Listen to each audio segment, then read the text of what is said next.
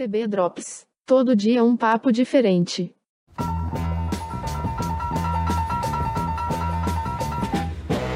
TB Drops no ar, mais uma vez com você, ouvinte do nosso podcast, todo dia um drops de informação, de cultura, de memória para você aqui do Texto Brasileiro. Meu nome é José Vitor Hack, de São José do Rio Preto, interior de São Paulo. Está comigo meu amigo Reinaldo Maximiano, de Uberlândia, Minas Gerais. Tudo bem, Reinaldo? Tudo jóia, tudo bem. Graças ah, a Deus, na luta. Na luta.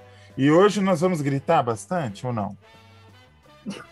Olha, o país está pedindo grito, né? É, exatamente. o problema é quem nos ouve. É, vamos não só gritar, como vamos repercutir o grito que está ecoando pelo país desde 1975, quando Jorge Andrade colocou na praça esse texto que reverbera até hoje uh, para todo mundo, que é o texto da novela O Grito. Eu tenho aqui o site do Memória Globo aberto, vou passar algumas informações para vocês sobre que novela é essa, né? Como eu disse, é uma novela do Jorge Andrade, direção do Walter Avancini e Roberto Talme Gonzaga Blota. Ela foi exibida de 27 de outubro de 75 a 30 de abril de 76 às 10 da noite. Uh, é uma novela muito diferente do usual na TV Globo, né? Uma novela que marcou época. E por isso mesmo, como diz o Neila Torraca em seu livro de memórias, é a queridinha das teses, né? Muita gente que vai estudar telenovela se encanta com o grito e acaba se especializando nessa novela. Uma dessas pessoas que fez um trabalho muito bonito na tese dela uh, sobre a novela. A tese é tão boa que acabou virando livro. É a roteirista e escritora Sabina Zuateg. Ela é autora dos romances Calcinha no Varal, esse eu li, é maravilhoso. O Afeto ou o Caderno sobre a Mesa. É roteirista de vários filmes incríveis, como, por exemplo, A Casa de Alice, que é, tem a participação da nossa recentemente finada Berta Zemel, Uh, e vários outros roteiros. Se eu ficar aqui falando da carreira da Sabina, a gente fica até amanhã. Ela está aqui com a gente para falar sobre o Grito, sobre o trabalho que ela fez uh, sobre a novela para a ECA, da USP, e para bater papo também um pouco sobre a carreira dela. O desespero, a vida que não pode parar.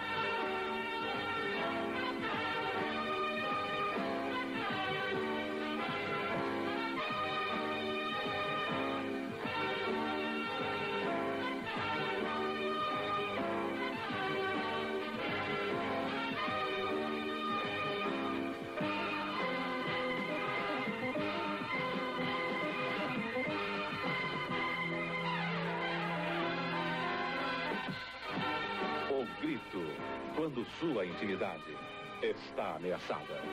O Grito estreia nesta segunda-feira. Tudo bem, Sabina? É, tudo bem, José Victor. Estou feliz de estar aqui com vocês para conversar sobre a tese, que já vai fazer 10 anos no ano que vem.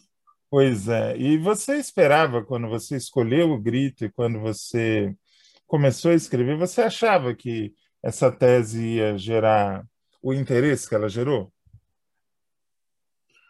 É...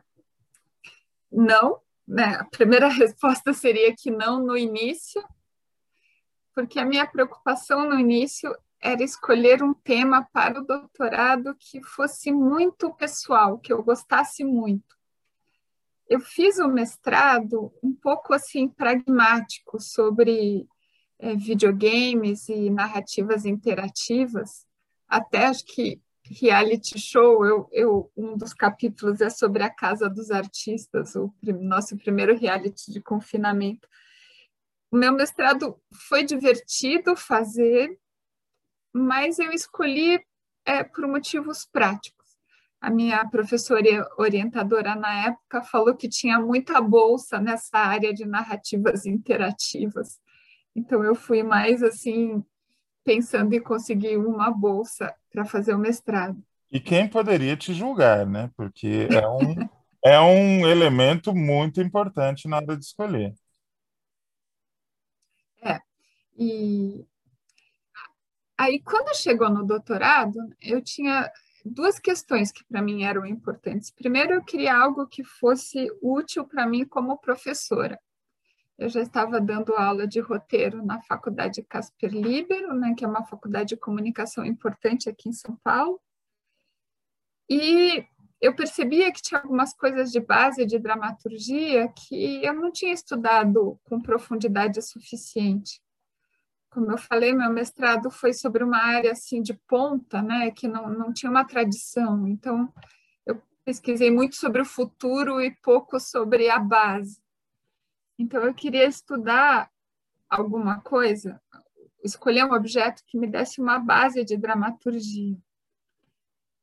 E, ao mesmo tempo, eu queria estudar algum autor ou alguma obra que tivesse uma relação com o campo literário da linguagem, porque é uma área que eu gosto talvez até mais que o audiovisual, área de literatura, teatro, trabalho com, com a língua então, eu comecei com esses dois pontos de partida.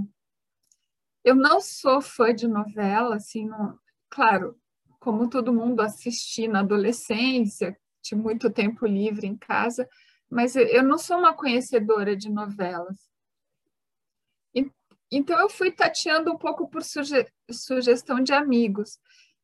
E Muita gente falava desse período das novelas experimentais dos anos 70. Por exemplo, eu tive aula na graduação e no mestrado com a Renata Palutini, dramaturga. Ela falava muito desse período. O Rubens Revald, que também é autor, cineasta e, e professor hoje lá no curso de cinema da, da USP, ele também falava dessas novelas do Braulio Pedroso, como elas eram interessantes, o Rebu e tal. Então, sem conhecer nenhum desses títulos, né, só por confiar na opinião dos meus amigos, eu pensei, então eu vou me dedicar a esse período, novelas experimentais dos, da década de 70. A partir daí, comecei a levantar informações sobre todos esses autores, Dias Gomes, Braulio Pedroso e tal. É, a gente tem resumos, né? Tipo, a obra de memória da telenovela tem resumos, mas é muito difícil saber como são essas obras, os, assistir os vídeos, saber como eram as histórias é muito difícil. Então, eu mandei o projeto lá para o Globo Universidade, que dá apoio aos pesquisadores interessados em, enfim, trabalhar com o acervo da Globo. O projeto foi aprovado, e quando eles aprovaram o projeto, então eu pedi para ficar uma semana lá no CPDOC no Rio, no Jardim Botânico, para ler os capítulos dessas várias novelas dos anos 70 que estavam nesse corpo que eu estava investigando. E foi então, né? Porque eu, a minha dúvida é: esses textos eram bons? Né? Essas novelas eram realmente boas, como elas criaram a fama?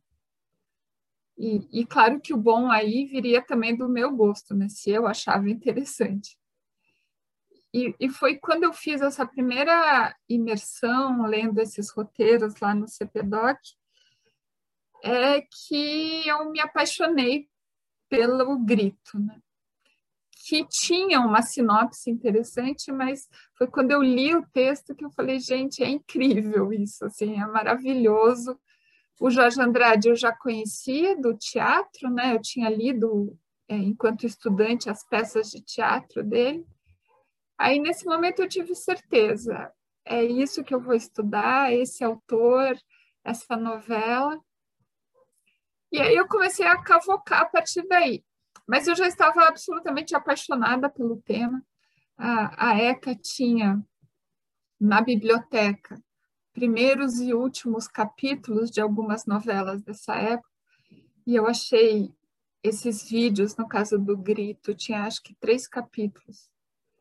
É, achei incrível, e a partir daí eu fui movida pela curiosidade, pela paixão, realmente pensando em algo que seria interessante para mim. Eu estava tão apaixonada, todo mundo que eu encontrava, eu falava, nossa, estou estudando isso, tal, eu ficava falando para as pessoas.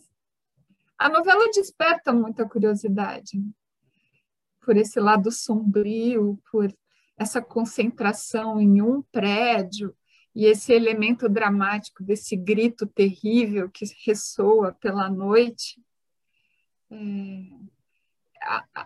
se você fala um pouquinho da novela, as pessoas já ficam muito curiosas, né? porque ela tem ali uns elementos dramáticos muito impactantes. E é, é curioso que essa novela ela foi ficando cada vez mais contemporânea.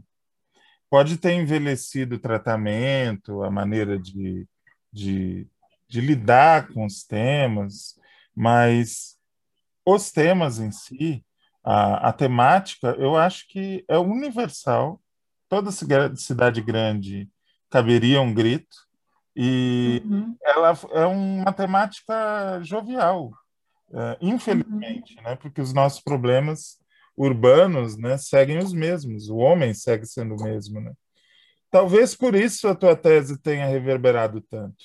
Nós resolvemos é, te chamar para esse papo porque o nosso colega Luf Steffen, cineasta, fez um, um vídeo sobre o grito, onde ele usou como base a tua tese e é impressionante quantas referências eu já vi a essa tese em colegas que estudam teledramaturgia e é, é muito bonito ver que uma iniciativa individual, ou seja, você estava pensando na tua formação, você estava com uma cabeça de estudante, uh, reverberou para uma coisa muito maior, Muita gente está estudando e pensando em coisas novas através dessa tua iniciativa.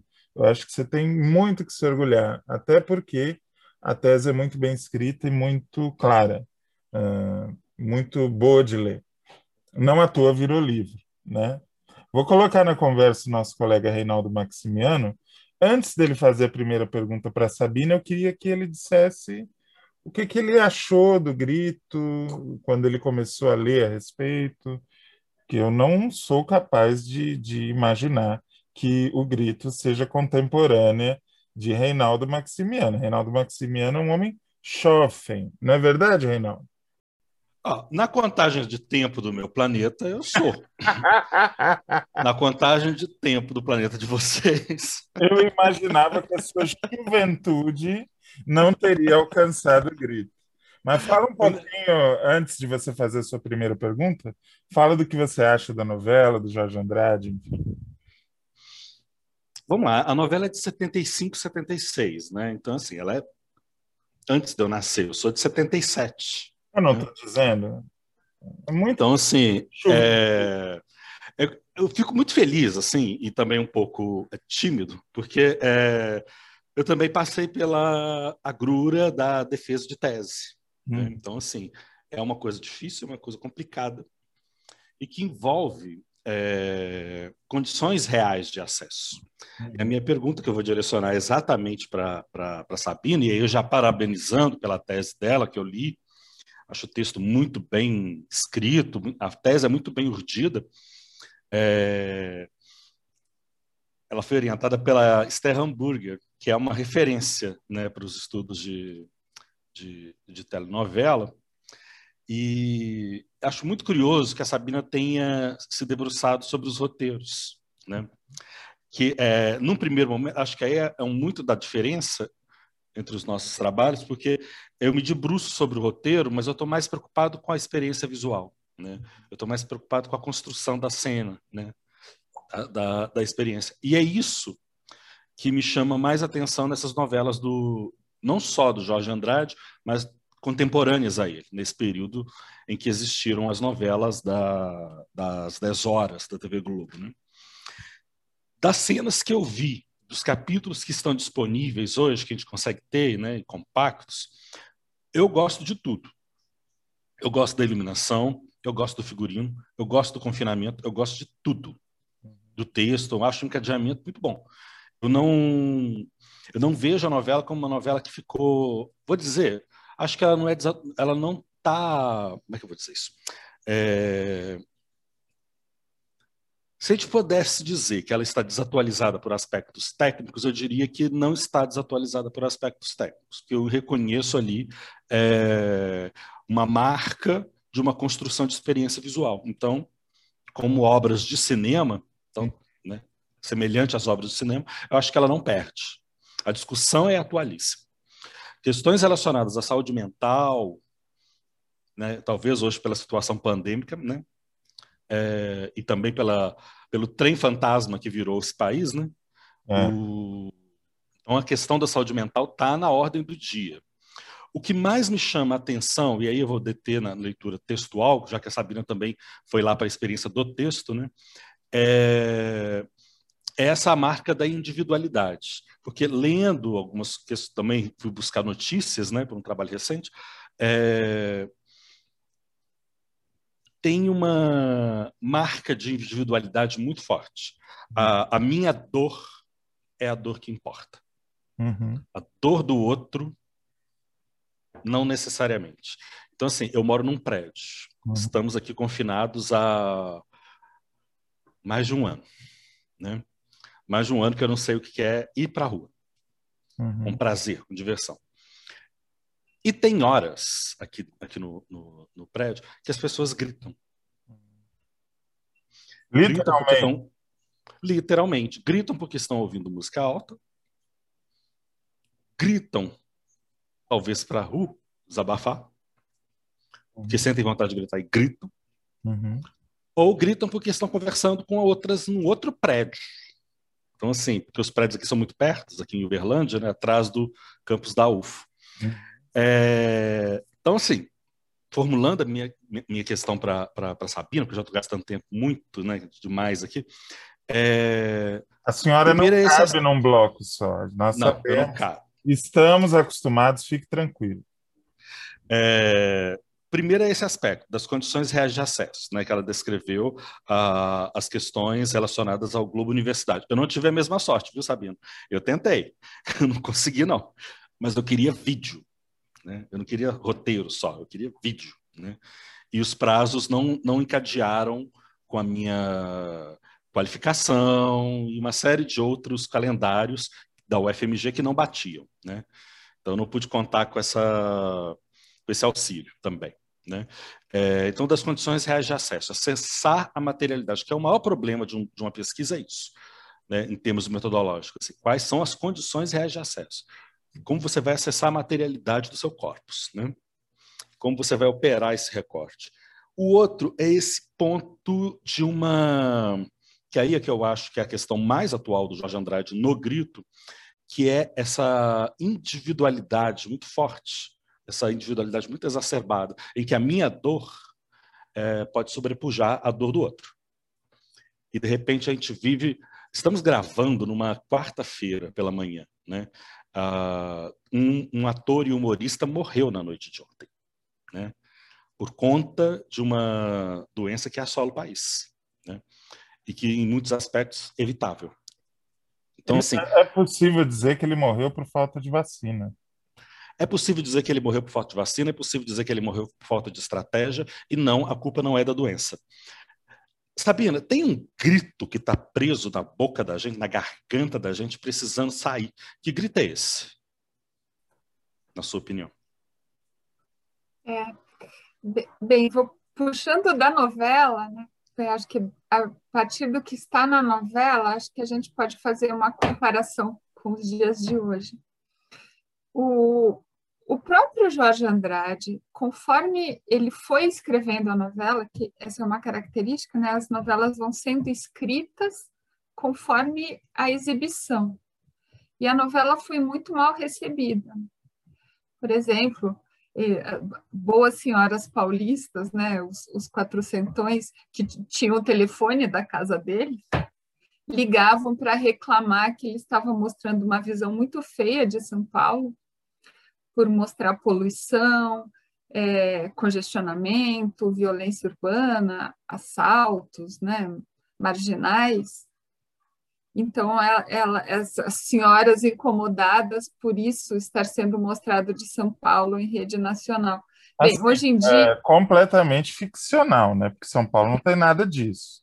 Nós sabemos bem, né, Sabina? Então, mas hoje em dia ninguém nem pensaria em reclamar disso, porque não... isso é evidente, né? Todos Nós já aceitamos disso. essa realidade. Mas acho que na época ainda, talvez alguém pensasse que se isso não fosse mostrado, então ninguém saberia. É, então, acho, então a novela foi escrita nessa época. Ela foi muito mal recebida, né, por essa questão de como mostrar São Paulo, e também teve uma campanha, especialmente de um comunicador que se sentiu ofendido com o retrato que ele fazia dos jovens, é, do jovem, né, com problema é, de deficiência mental, não sei se é essa palavra que se usa hoje em dia, mas é, esse comunicador tinha um filho com esse tipo de problema e se sentiu ofendido, não percebeu que a novela, na verdade, era é, em defesa dessas pessoas. Enfim, então, conforme a novela foi sendo criticada e mal recebida, o Jorge Andrade ele também foi mudando interpretações sobre o que eram esses gritos. Né? Então, é, o, o, texto ele não tem um pensamento único revisado, ele vai mudando, né? O que são esses gritos? Por que as pessoas gritam? Qual é o significado desses gritos? Na verdade, ninguém grita, só o menino grita. O que os outros moradores eles se incomodam com os gritos. Então, na novela, o menino, a princípio, ele grita à noite, né, de madrugada, quando o prédio está silencioso, e ele grita porque ele se sente solitário. Durante o dia, como o casal, né, a Marta, a mãe e o menino, que tem algum problema é, e, durante o dia, eles moram no primeiro andar. E no primeiro andar tem os barulhos do carro do minhocão, esse viaduto que passa na frente do apartamento. À noite, o minhocão fecha, não tem mais os barulhos do carro. Então, o menino se angustia com esse silêncio e começa a gritar desesperadamente. Se todos podem ouvir os gritos da cidade, os barulhos que ela faz, por que não ouvir os gritos dos outros?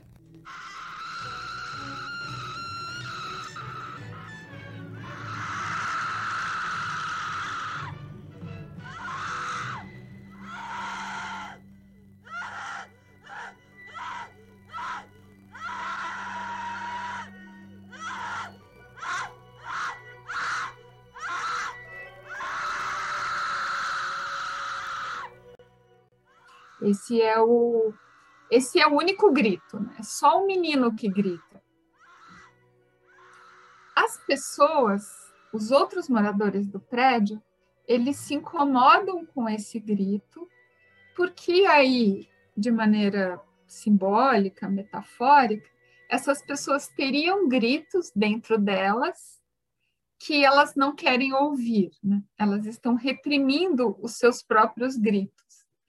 Então, elas se incomodam porque o, os gritos do menino meio forçam elas a, a lidar com seus próprios gritos. Então, esse que é o, esse, o, o, o funcionamento da história. As pessoas querem expulsar o menino, elas querem calar esse grito. Aí, nesse aspecto, acho que a gente pode fazer um paralelo com os dias de hoje, né? que vejam os gritos, por exemplo, o grito da sexualidade. Uma mulher, né, a Kátia, uma das personagens, que é uma mulher solteira independente. Então, ela tem um, dois namorados, ela quer se divertir, quer aproveitar a vida, porque ela tem um trauma ali de ter perdido uma amiga no incêndio do edifício Joelma, então ela quer viver a vida com plenitude. Então, essa mulher independente com uma sexualidade que ela mesma controla, isso é uma das coisas que incomoda os moradores. Porque o prédio se divide entre essas pessoas que estão do lado da Marta e do menino e as pessoas que querem expulsar a Marta e o menino, querem calar o grito. Então, é, o Agenor, que ele é um personagem que também tem uma questão de sexualidade, né? Uma, digamos assim, unindo o masculino e o feminino. Ele gosta de sair à noite é, com roupas extravagantes, digamos assim. É, até falando do, do, trabalho do Luffy, né, os anos 70 em São Paulo, isso eu não sabia quando eu escrevi a tese.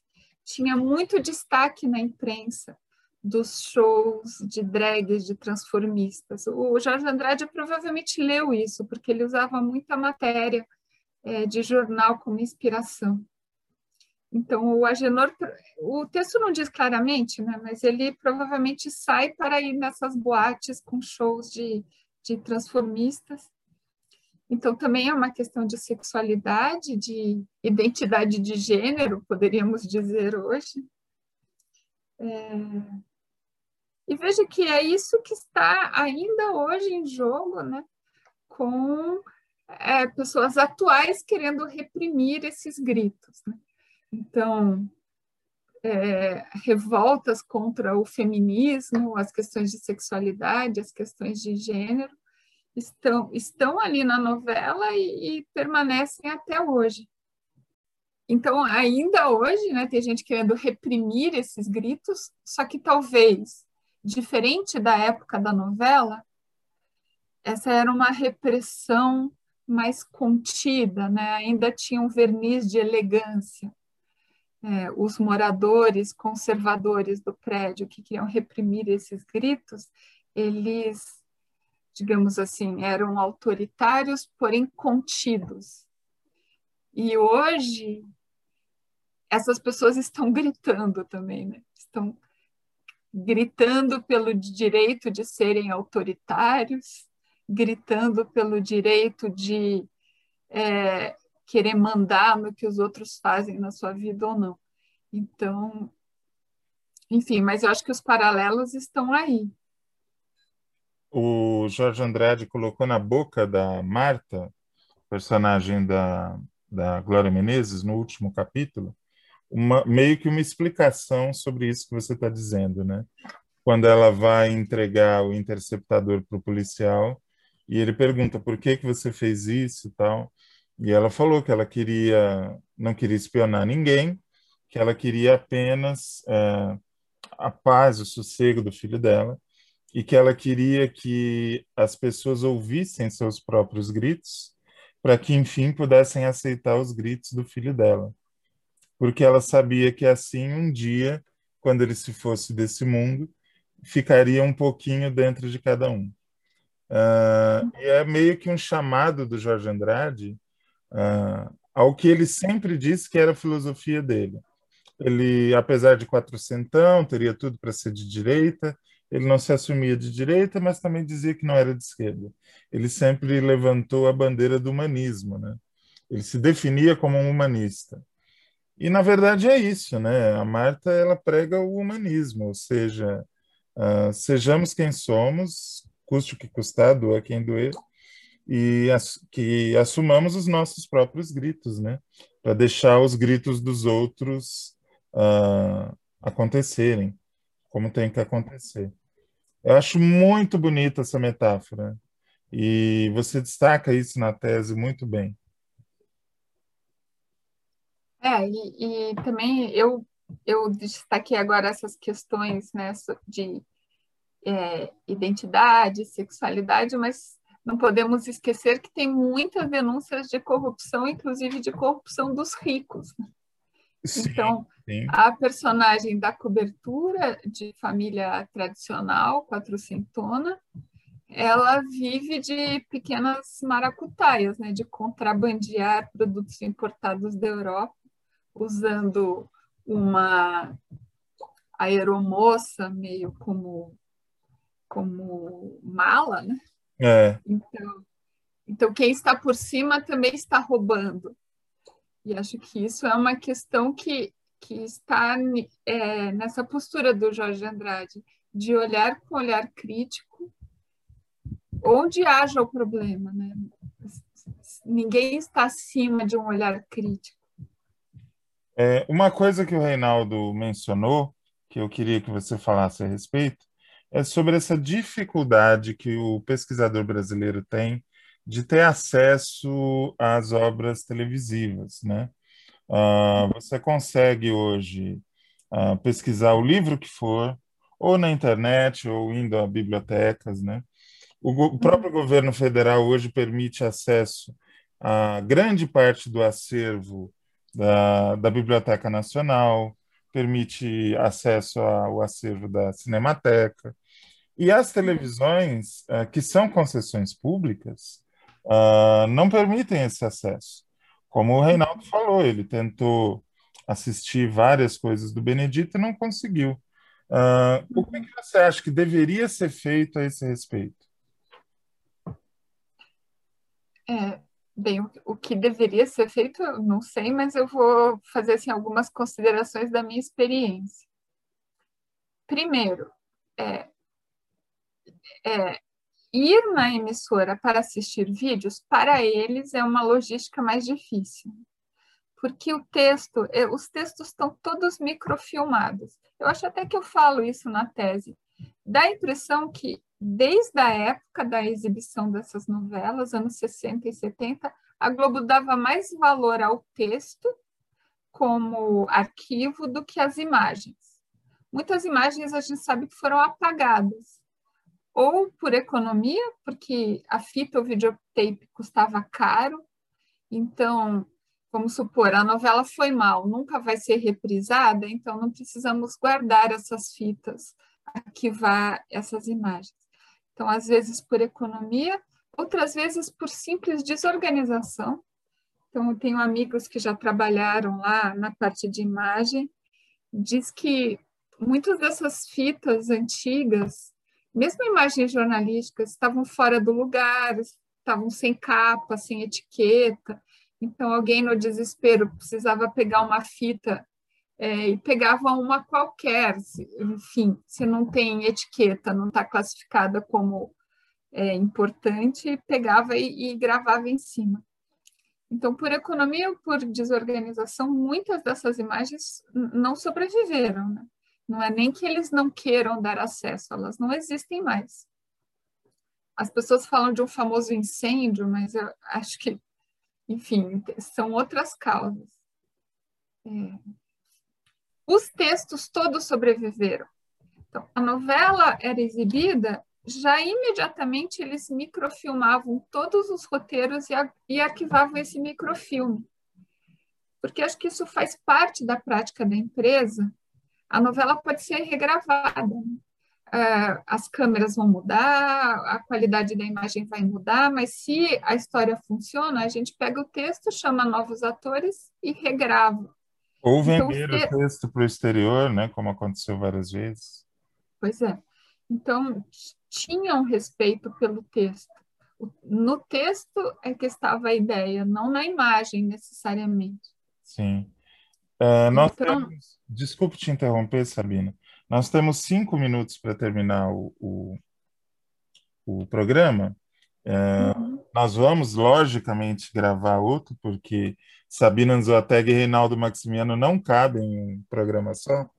Mas eu queria que o Reinaldo, para encerrar este programa, falasse sobre como funciona o INA, o Instituto do Audiovisual Francês, e é uma coisa que ele advoga e, e, ele acha que nós deveríamos ter o nosso INA.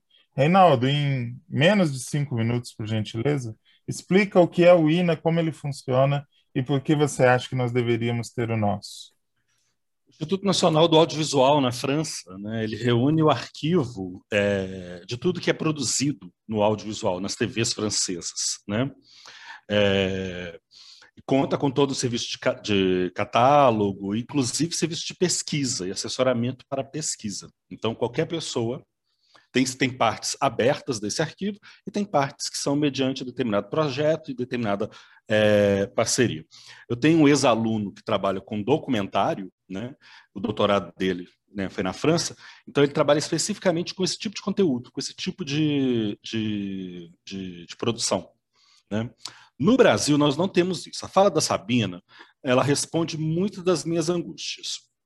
Primeiro, e aí tentando ser bem breve, né?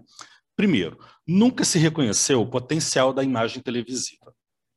Então, toda a maioria dos estudos sobre telenovela, por exemplo, ou sobre televisão, se concentram na sua dimensão textual, a dimensão texto-palavra, né?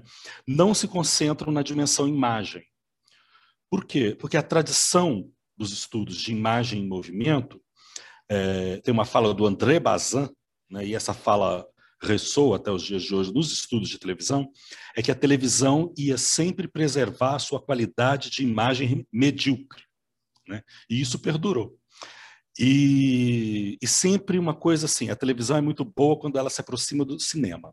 Então a imagem televisiva só melhora quando essa imagem se aproxima do cinema. Né? Então a televisão tem sempre uma posição de débito. Ela está devendo alguma coisa e ela deve ao cinema. Né? notadamente na opinião desses críticos, né, desses pesquisadores. Assim. Isso explica, e é claro que nós temos uma série de conjunturas, e a Sabina explicou muito bem, é, por exemplo, a conjuntura econômica. VTs eram caros. Outra coisa, arquivar é, arquivos, né, material de, de, de VT. Você precisa de um local aclimatado, você precisa de uma técnica correta de lidar com aquele material. Esse material deprecia, a exemplo do cinema, né? né, o cinema clássico. O cinema é a mais perecível das artes, porque a própria, o próprio suporte deteriora. Né? Então você tem toda uma técnica para se lidar com isso, que é a exemplo da Cinemateca com a recuperação das fitas da extinta TV é, Tupi. Né? Só que isso é uma e aí voltando ao exemplo do INA, uh, as concessões são públicas. Em última instância, nós somos donos daquele material mas nós não somos donos dos direitos autorais dele. Esses são da emissora. Né? Esses, ok. Mas nós somos, em última instância, donos daquele material. Então, é uma coisa que sai do público, mas que não volta para o público. Essa, essa é a minha grande crítica. É algo que sai do público e não volta para o público. Na França existe essa legislação que obriga que todas as emissoras enviem seus arquivos para o INA, né? Isso. é um instituto do governo francês, que armazena isso e dá acesso à pesquisa e a quem quiser assistir, não é isso? Isso, e quem quiser fazer pesquisa. Então você tem ali um assessoramento à pesquisa. Claro, tem que submeter projeto. Agora tem uma coisa: é um instituto de, de, de, governo, mas é preciso garantir uma certa independência. Porque olha só o que acontece com a Cinemateca. A situação indefinida da, da, da Cinemateca até os dias de hoje. Já tentou acessar a biblioteca de conteúdos culturais hoje, Hack? Você já imaginou se nós tivéssemos o nosso INA e ele estivesse nas mãos de quem está o Ministério da Cultura hoje? Também não adiantaria muita coisa, né? Não adiantaria muita coisa. O meu maior medo hoje, eu que estava com um projeto para trabalhar com aspectos linguageiros de novelas da década de 70, você influenciado tem... por você, viu, dona Sabina? Você tem 20 segundos. Influenciado pela Sabina, eu queria estudar aspectos linguageiros das novelas da década de 70. Eu não tenho como fazer, porque boa parte daquelas novelas que eu queria investigar, e eram novelas da Ivani, uhum. é, estavam no, na biblioteca de conteúdos culturais, que não está disponível online mais. É claro, tudo isso tem um custo. Manter online, de graça, né, um streaming que todo mundo pode acessar, enfim, dando créditos à Cinemateca tal, enfim. Não tem como fazer, por conta de condições reais de acesso. Sabina, vamos gravar mais um programa, porque você não cabe em um só.